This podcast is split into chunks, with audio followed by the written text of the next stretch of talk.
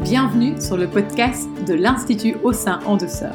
Je suis Caroline Deville, médecin généraliste, consultante IVCLC en allaitement spécialisée dans les freins restrictifs buccaux. Ce podcast est destiné aux futures mamans et aux professionnels bénévoles qui travaillent avec les mamans et leurs bébés. Dans ces podcasts, nous parlerons de l'allaitement, mais aussi des freins restrictifs buccaux. Après l'échec de l'allaitement avec ma fille aînée, j'ai décidé qu'il n'en serait autrement pour mes autres enfants.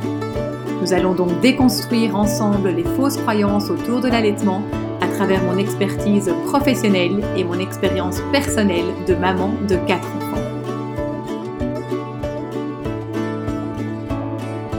Écoutez et respectez la physiologie de la grossesse, la naissance et du postpartum. Avoir confiance en son corps et en son bébé. Toutes les femmes sont capables d'allaiter. Bienvenue dans ce deuxième épisode, je suis vraiment ravie de vous retrouver. Faire un podcast, c'est un exercice qui est encore nouveau pour moi, donc voilà, merci pour votre euh, bienveillance sur la manière où euh, ce podcast est fait avec mes E, mes A et A que j'essaye euh, d'enlever petit à petit. Mais donc voilà, c'est vraiment tout un apprentissage pour moi, mais c'est passionnant, ça me plaît beaucoup et bien sûr, je compte continuer. Alors il y a quelques jours, j'ai reçu un message d'une copine, d'une maman qui a deux jumelles et elle me dit écoute Caroline, je me sens vraiment perdue. Donc ces jumelles ont eu un, une phrénectomie, il y avait une problématique de freins restrictifs buccaux, des troubles de la succion, etc. Elle me dit, écoute, certes, la phrénectomie nous a beaucoup aidé, mais mes jumelles ont toujours un besoin de succion assez important et moi, sans la tétine, je n'y arrive pas. elles en ont besoin, je vois bien qu'elles en ont besoin. C'est, on, a deux, on a deux bébés, donc nous, la tétine nous sauve quand même. Oui, cette tétine nous sauve pour certaines choses. Et donc, que faire? Euh, Qu'est-ce que tu me recommandes? Est-ce que tu me recommandes euh, une tétine en particulière? Ou bien comment est-ce que je peux faire pour sevrer mes jumelles de la tétine, mais aussi sans qu'on se retrouve complètement euh, dépassé avec ces deux bébés? Comment est-ce qu'on peut faire la part des choses? Comment s'y retrouver? Que faire? Aurais-tu des conseils pour moi? Et là-dessus, je lui dis, bah écoute, je vais, je vais te faire un podcast. Je vais te faire un podcast pour t'expliquer un petit peu les choses et je suis sûre que ce podcast-là servira également à plein d'autres parents dans le même cas que toi. Et elle me dit, génial, bah écoute, j'attends ton podcast avec impatience, que le voilà. Donc dans ce podcast, eh bien, je vais vous parler de la succion des bébés, de ce besoin de téter pour tous les bébés. Je vais bah, donc euh, vous parler des tétines, comment faire pour s'en débarrasser, qu'est-ce que ça signifie un bébé, qu'est-ce qu'il qu'est-ce faut aller voir chez un bébé qui a besoin de sa tétine et qu'on n'arrive pas à sevrer de sa tétine. Que faire euh, ensuite de ça pour euh, essayer de trouver d'autres alternatives aux tétines? Et ensuite, je veux, tout à la fin, je vous parlerai également un petit peu, euh, ben, je vais vous expliquer pourquoi est-ce que la tétine diminue euh, dans beaucoup de cas le, risque du syndrome de la mort subite. Et vous allez voir que quand on s'intéresse à la physiologie de la succion ainsi qu'à la physiopathologie, c'est-à-dire que quand il y a quelque chose qui n'est pas normal et qu'il y a une raison pour ça, et quand on traite fin fond du problème, eh bien, toutes les pièces du puzzle s'assemblent et, et on comprend ce qui se passe et on peut faire plein de choses pour ses bébés et pour ses parents. Avant toute chose, je voudrais d'abord vous parler de la succion euh, des bébés. Hein de, qu'est-ce qui est normal, qu'est-ce qui normalement devrait avoir lieu qu'un bébé tête? Alors, bon, ici c'est difficile parce que je sais pas vous montrer d'image, je sais que vous l'expliquer, mais donc il faut vraiment savoir que il existe des troubles de la succion chez les bébés. C'est quoi des troubles de la succion? Ben, C'est des bébés qui ont des difficultés à attraper le sein, des bébés qui ont des difficultés à téter, à, faire venir, à transférer le lait, et qui ont également des difficultés de déglutition. Ok, il, existe réellement des déglutitions que l'on appelle atypiques, c'est-à-dire qui ne se fait pas correctement. Et donc tous ces troubles de la succion en fait bah, donc, vont influencer certains comportements chez les bébés. Je vais euh, continuer d'essayer de vous expliquer ça euh, clairement. Alors, il n'y a pas que la position de la langue, il n'y a pas que les mouvements de la langue qui vont être importants parce que, voilà, qu'est-ce qui permet d'attraper le sein, de téter, de déglutir, etc. Bon, ben, ce sont le fait, c'est le fait que la langue va pouvoir bouger dans tous les sens et va pouvoir faire tous ces mouvements physiologiques. Alors, on parle de fonction de la langue. Alors, la langue, elle ne doit pas que pouvoir euh, euh, sortir de la bouche. La langue, elle doit pouvoir sortir de la bouche. Elle doit pouvoir bouger à gauche, à droite. Elle doit pouvoir faire une belle vague. Elle doit pouvoir monter sur toute sa longueur, aussi bien la partie antérieure que la partie postérieure. Enfin bref, c'est un petit peu plus compliqué que juste, ok, le bébé tire la langue, il n'a pas de trouble de la succion. En plus de ça, il peut y avoir tous des troubles de coordination qu'il peut y avoir autour. Hein. Il ne s'agit pas uniquement que la langue puisse bouger dans tous les sens et correctement, mais le bébé va devoir être, va devoir être capable de coordonner toute cette succion, déglutition, mais également avec sa respiration. Dans, toute cette triade de succion, déglutition, respiration, il n'y a pas que les mouvements de la langue qui sont importants, mais il va y avoir tous les muscles du visage sont également euh, très importants, tous les muscles de la respiration ont également toute leur importance. Donc voilà, c'est pas qu'une histoire de langue, c'est bien plus que ça.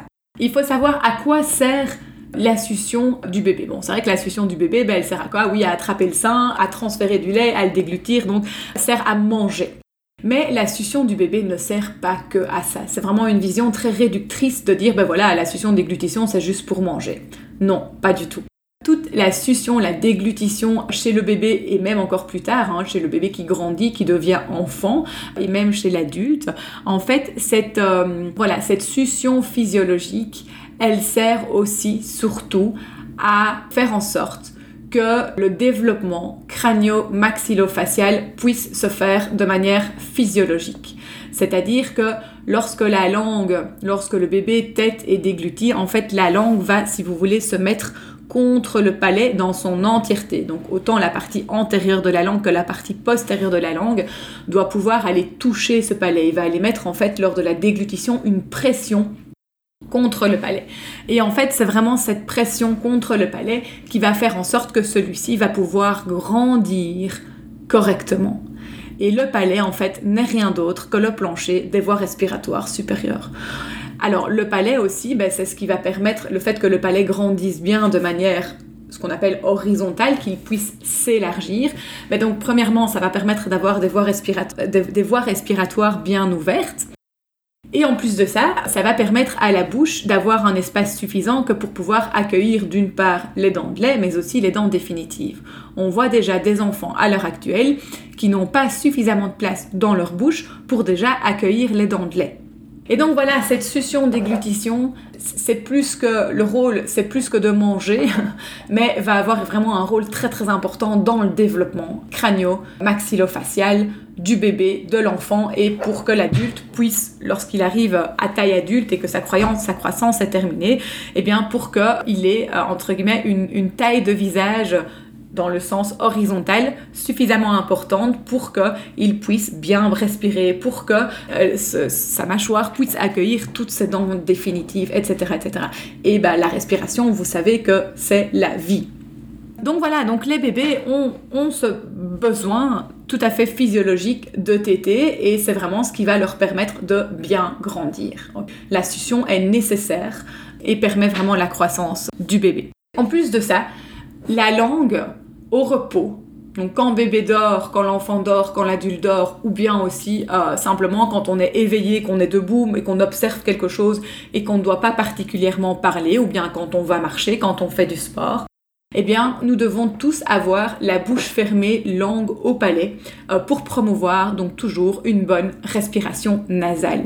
Et c'est vraiment cette respiration nasale qui est hyper importante, qui va pouvoir stimuler le système vagal.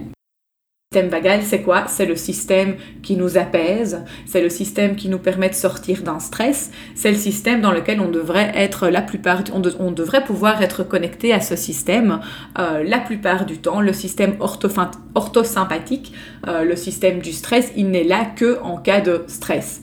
Et on doit pouvoir, en tant que bébé, enfant, adulte, retourner sur notre système vagal euh, chaque fois très très rapidement.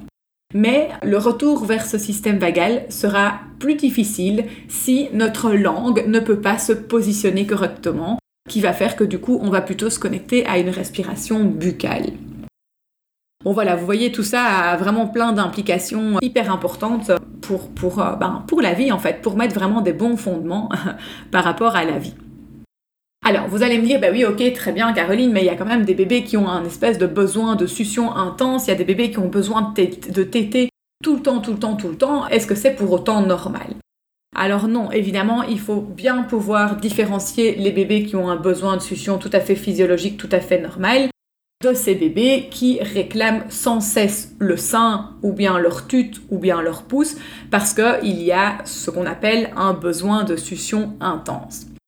Alors pourquoi est-ce que certains bébés ont ce besoin de succion intense? Eh bien parce que, donc pour plusieurs raisons.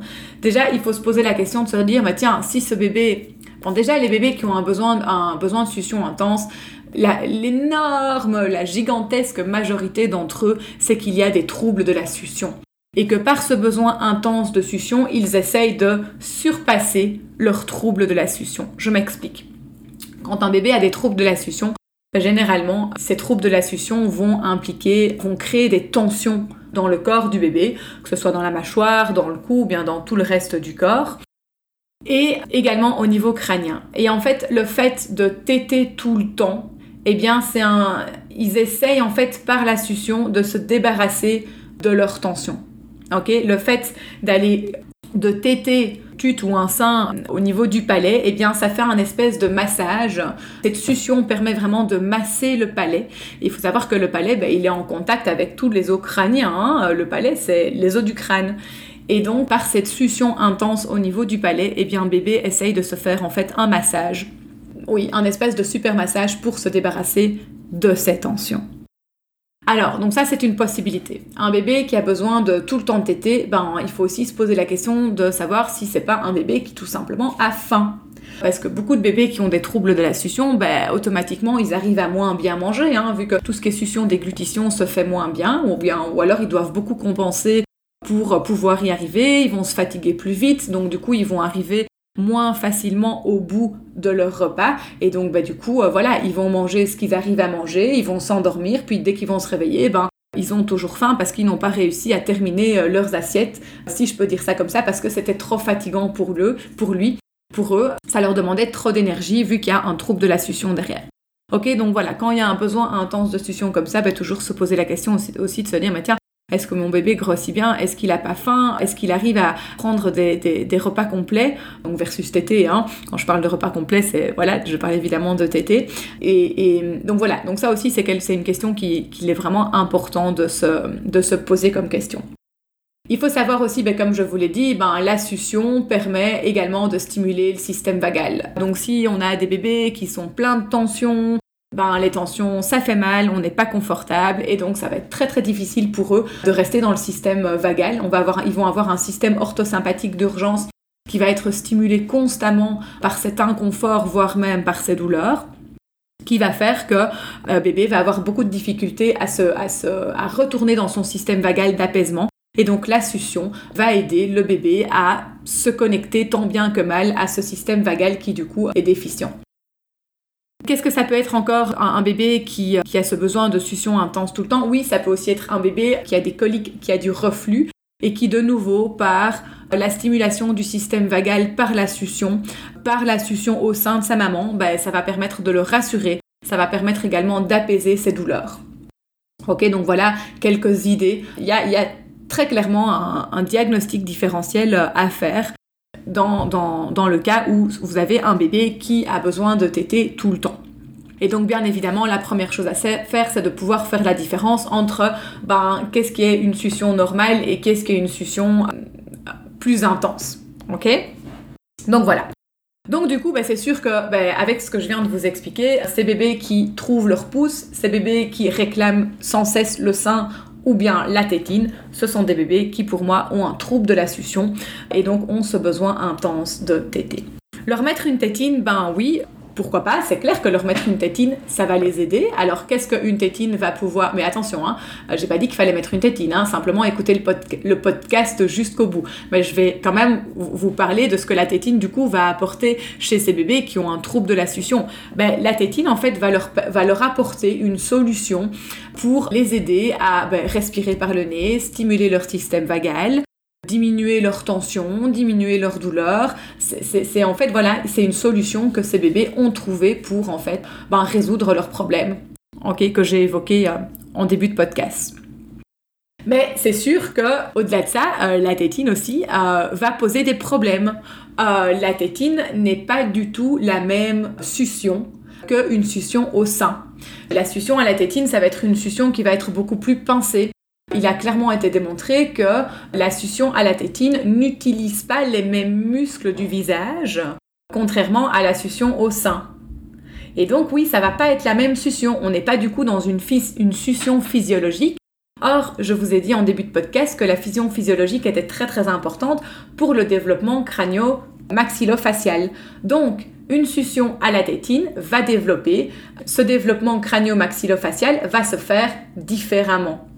Et plutôt que de se faire dans le sens horizontal au niveau du palais pour bah, donc justement développer ses voies respiratoires supérieures et ce palais pour qu'il y ait suffisamment de place pour les dents définitives, eh bien, la tétine va en fait développer le, palais dans le sens vertical, le visage dans le sens vertical, ok? Euh, ce qui va donner lieu à des palais hauts et étroits, ça va donner lieu également à des malocclusions, ok? Avec, voilà, véritablement des, des possibles séquelles au niveau de la respiration, au niveau du langage, de l'articulation et puis de tout ce qui est malocclusion dentaire. Donc du coup, vous allez me dire, bah ouais, t'es bien gentil Caroline, mais du coup, on fait quoi euh, pour ces bébés qui réclament le sein tout le temps, qui euh, réclament leur tétine tout le temps? Parce que si on dit à une maman, ouais, il faut absolument le sevrer de sa tétine parce que sinon il va y avoir des conséquences dramatiques dans quelques mois ou dans quelques années, ben la maman, elle va rentrer chez elle, ou vous allez rentrer chez vous, hein, s'il y a des mamans qui m'écoutent, vous allez enlever la tute de votre bébé en vous disant, oh mon dieu, il faut absolument que je l'enlève parce que sinon mon bébé va être difforme, hein donc avec toute la culpabilité euh, qu'il peut y avoir également derrière. Et puis de toute façon, vous allez enlever la tute de votre bébé. Et puis en fait, il va juste vous la réclamer parce que du coup, vous lui enlevez son unique possibilité de soulager peut-être ses tensions, qu'il puisse se connecter à son système vagal et qu'il puisse également respirer par le nez, etc., etc. Et on va lui enlever ça. Et donc on va se retrouver avec un bébé euh, qui va de nouveau hurler, euh, qui va se sentir pas bien, qui, qui va pas bien aller en fait. Et donc du coup, bah, souvent la seule possibilité qu'on a, c'est cette tute. Et donc on va aller lui remettre la tute avec encore plus de, culpabilité parce qu'on se dit, oh mon Dieu, euh, je sais pas faire autrement, je suis obligée de lui remettre cette tute et j'arrive pas autrement.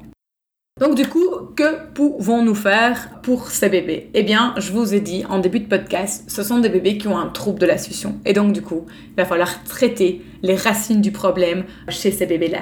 Et en traitant la racine du problème chez ces bébés-là, donc en rééduquant la mobilité de la langue, en traitant les tensions, en s'assurant qu'il n'y ait pas éventuellement un frein restrictif qui empêche la langue euh, d'avoir une bonne fonction, en rééduquant la respiration, en rééduquant la position de la langue au palais, au repos, eh bien tout ça va permettre en fait de pouvoir sevrer bébé de sa tétine parce que tout simplement, en permettant à la langue de retrouver une bonne fonction, eh bien bébé, il aura plus besoin de sa tétine, il aura plus besoin de son pouce. Donc ça, c'est vraiment quelque chose qui, va vraiment être très très important, c'est déjà de pouvoir diagnostiquer, de pouvoir se poser la question même et de, de se demander mais pourquoi mon bébé a-t-il un besoin intense de tétée de remettre de la physiologie dans tout ça et puis de, surtout de traiter la racine du problème euh, si on s'aperçoit qu'il y a quelque chose.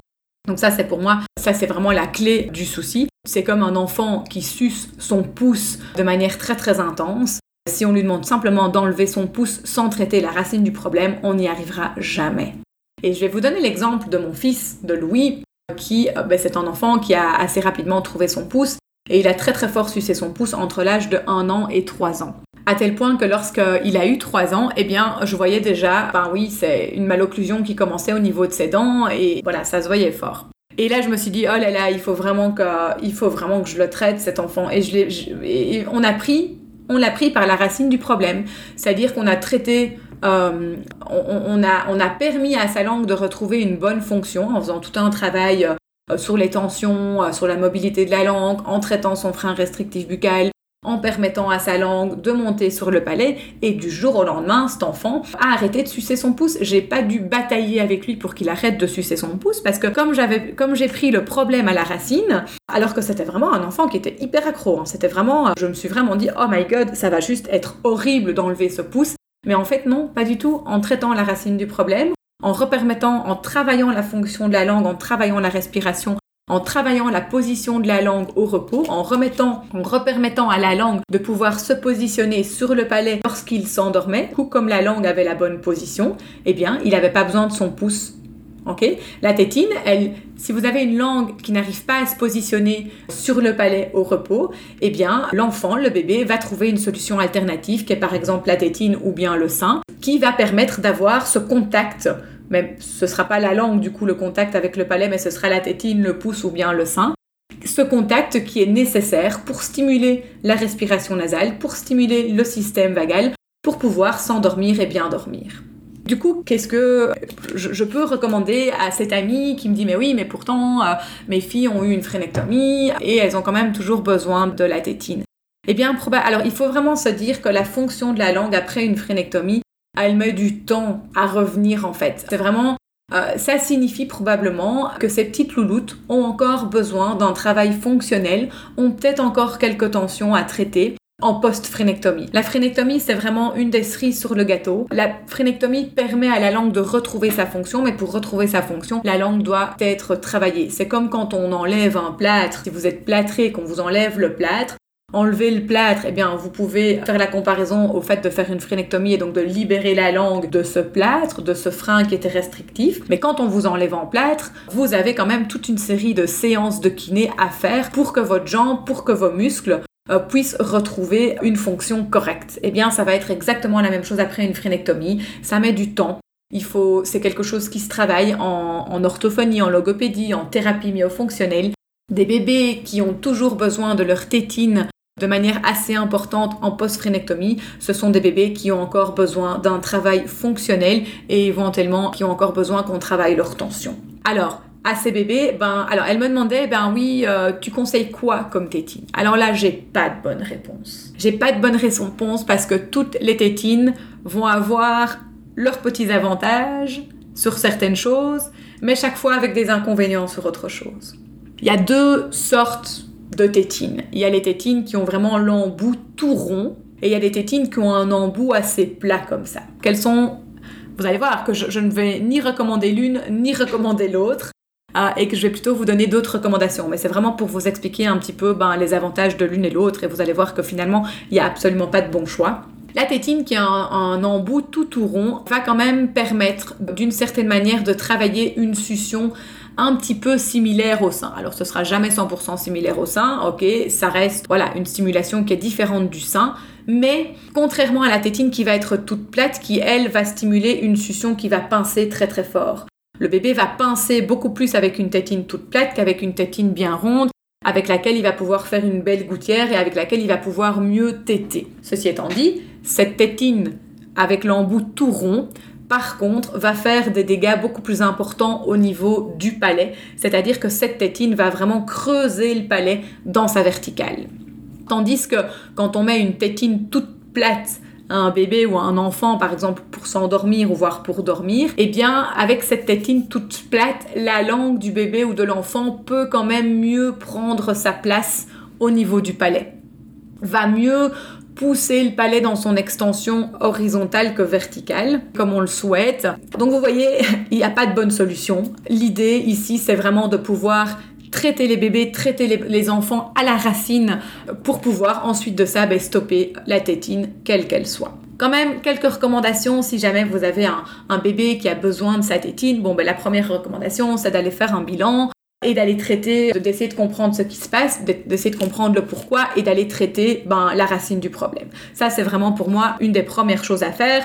Si vous savez quelle est la racine du problème, ben, ça veut dire que bébé a encore besoin d'un certain suivi, que vous êtes sur la bonne voie, certainement, mais que le suivi n'est peut-être probablement pas tout à fait terminé et que c'est peut-être l'occasion de reprendre contact avec les personnes qui vous ont déjà suivi pour continuer le traitement. Si malgré tout votre bébé a vraiment besoin de cette tétine ou de son pouce, l'idée maintenant, donc comme je vous l'ai dit, ça va pas être de le lui enlever parce que sinon ça va être la catastrophe, il va pas s'endormir, il va passer des mauvaises nuits, et ça va être très compliqué pour tout le monde. L'idée, c'est donc du coup, ben voilà, imaginons que bébé a besoin de sa tétine pour s'endormir, eh bien vous allez lui donner sa tétine et il va s'endormir avec sa tétine.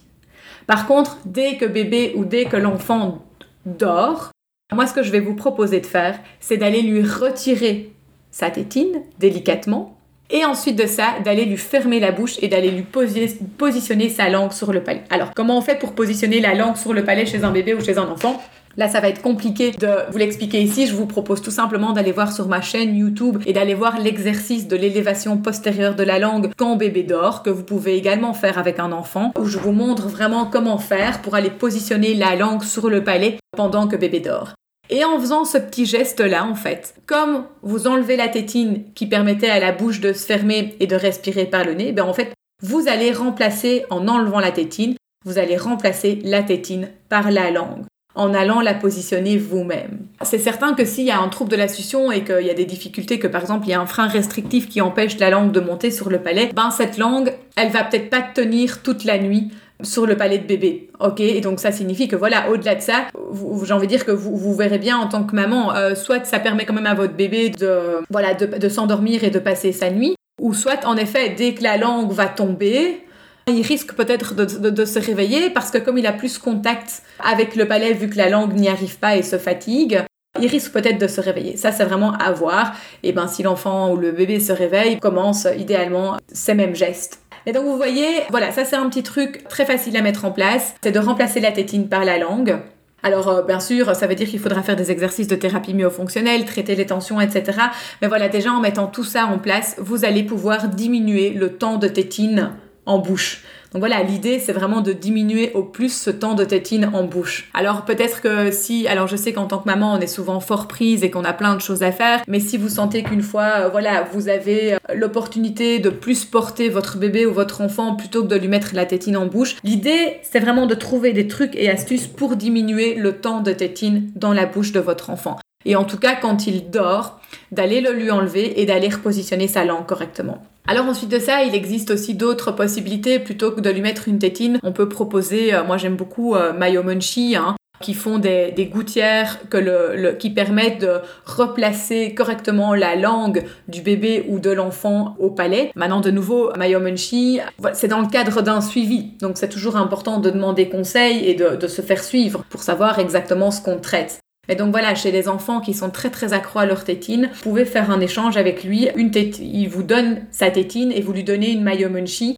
Et la Mayomunchi va l'aider parce que la Mayomunchi va d'une part traiter la malocclusion peut-être déjà présente, va également traiter la fonction, va travailler la fonction de la langue, de la succion, de la déglutition, et va également travailler la position de la langue sur le palais et donc du coup la fermeture de la bouche et la respiration nasale. Ok, donc ça c'est vraiment une chouette possibilité qui maintenant existe et qui est vraiment super. C'est vrai que l'idéal c'est de pouvoir stopper la tétine en tout cas en déant les six premiers mois parce que au-delà de six mois on remarque que, par du temps, on voit déjà des, des problèmes de malocclusion euh, qui peuvent apparaître. Ou en tout cas, si vous avez un bébé qui prend sa tétine et vous êtes au-delà de 6 mois, bien c'est vraiment d'essayer de limiter le temps de la tétine, de faire un bilan et vraiment de, le traiter en fait. C'est pas un bébé qui est capricieux, c'est pas un bébé qui pleure tout le temps parce qu'il est capricieux ou par ou peu importe ce qu'on va, on va dire sur votre bébé ou sur votre enfant. C'est vraiment un bébé, un enfant qui essaye de compenser tant bien que mal des troubles, des troubles de la succion et donc du coup euh, également des tensions par le pouce, par la tétine. Donc il faut traiter le fond du problème, sinon ça ne sert à rien de lui enlever la tétine juste parce qu'on vous a dit qu'il fallait l'enlever.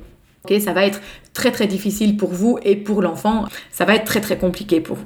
Alors enfin, dernière petite chose que je voulais vous dire euh, à propos des tétines, on voit beaucoup aussi cette étude clinique, on dit ah oui mais de toute façon la tétine c'est super parce que ça diminue le risque du syndrome de la mort subite. Alors il faut mettre une tétine euh, à, tous les bébés euh, parce que voilà c'est mieux pour leur sommeil et blablabla. Et en fait, la question qu'il faudrait réellement se poser, c'est pourquoi est-ce que la tétine diminue le risque du syndrome de la mort subite? Ben parce que la tétine permet cette tétine va diminuer le risque du syndrome de la mort subite, très probablement chez tous les bébés qui ont des troubles de la succion, parce que comme ces bébés-là n'arrivent pas à mettre leur langue au palais et n'arrivent pas à dormir la bouche fermée, respiration nasale, eh bien oui, ça c'est clair que c'est prouvé que quand on respire par la bouche, on fait plus d'apnée du sommeil. Ça, c'est plus un secret scientifique. Ça, ça a été prouvé ça a été bien compris.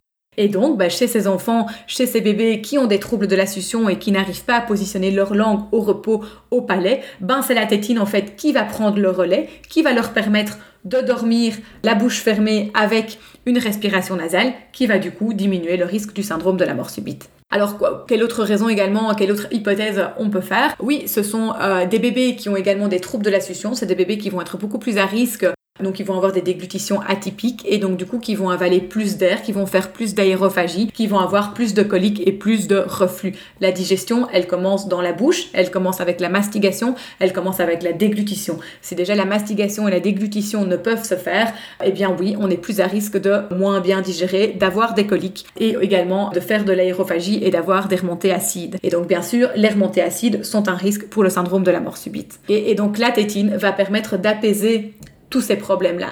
Et donc, plutôt que de mettre une tétine à ces bébés-là, il est vraiment pour moi urgent d'aller traiter la racine du problème et de s'intéresser donc à la langue et notamment, comme vous le savez, aux freins restrictifs buccaux. Voilà, on arrive, euh, je pense que j'ai pu vous dire tout ce que je voulais vous dire. Conclusion, ben, donc que faire pour euh, si vous avez un bébé qui, euh, qui, a tout le temps besoin de sa tétine? Comme je vous l'ai dit, c'est vraiment bilanter, faire une évaluation de sa succion, traiter les tensions. Vous avez l'exercice de l'élévation postérieure de la langue, lui fermer sa bouche et, vraiment ben, traiter les, problèmes de succion euh, vraiment à la racine. Et tant que bébé continue ou l'enfant continue à avoir ce besoin de, de succion, c'est que le traitement n'est pas terminé. Oui, traiter les réflexes archaïques aussi, ça c'est quelque chose qui peut également beaucoup beaucoup aider. Donc voilà un petit peu tout ce que je voulais vous dire dans ce podcast. Cette amie me disait également Ah, Caroline, je me pose aussi beaucoup de questions. Pourquoi est-ce que. Oui, alors j'en ai déjà dit un petit mot dans ce podcast, mais elle aurait voulu que j'aille un petit peu plus loin sur les troubles du sommeil chez les bébés. Pourquoi est-ce que même après une phrénectomie, les bébés gardent parfois encore des difficultés du sommeil? Eh bien, pour ça, je vous propose de me retrouver dans le troisième épisode de cette chaîne de podcast où je vous expliquerai un petit peu voilà euh, quels sont les liens entre troubles du sommeil et freins restrictifs buccaux et pourquoi la phrénectomie n'arrange pas tout tout de suite et pourquoi les choses euh, prennent parfois plus de temps qu'on ne le souhaiterait. Voilà, j'espère que ce podcast vous a plu et je me réjouis déjà de vous retrouver euh, pour le prochain. L'épisode touche à sa fin. Merci de tout cœur pour votre écoute. Si vous avez aimé ce podcast, vous pouvez tout simplement laisser 5 étoiles ou le recommander à une maman qui en a besoin. Si vous êtes professionnel, n'hésitez pas à venir découvrir mes formations en ligne sur l'allaitement et sur les freins restrictifs buccaux.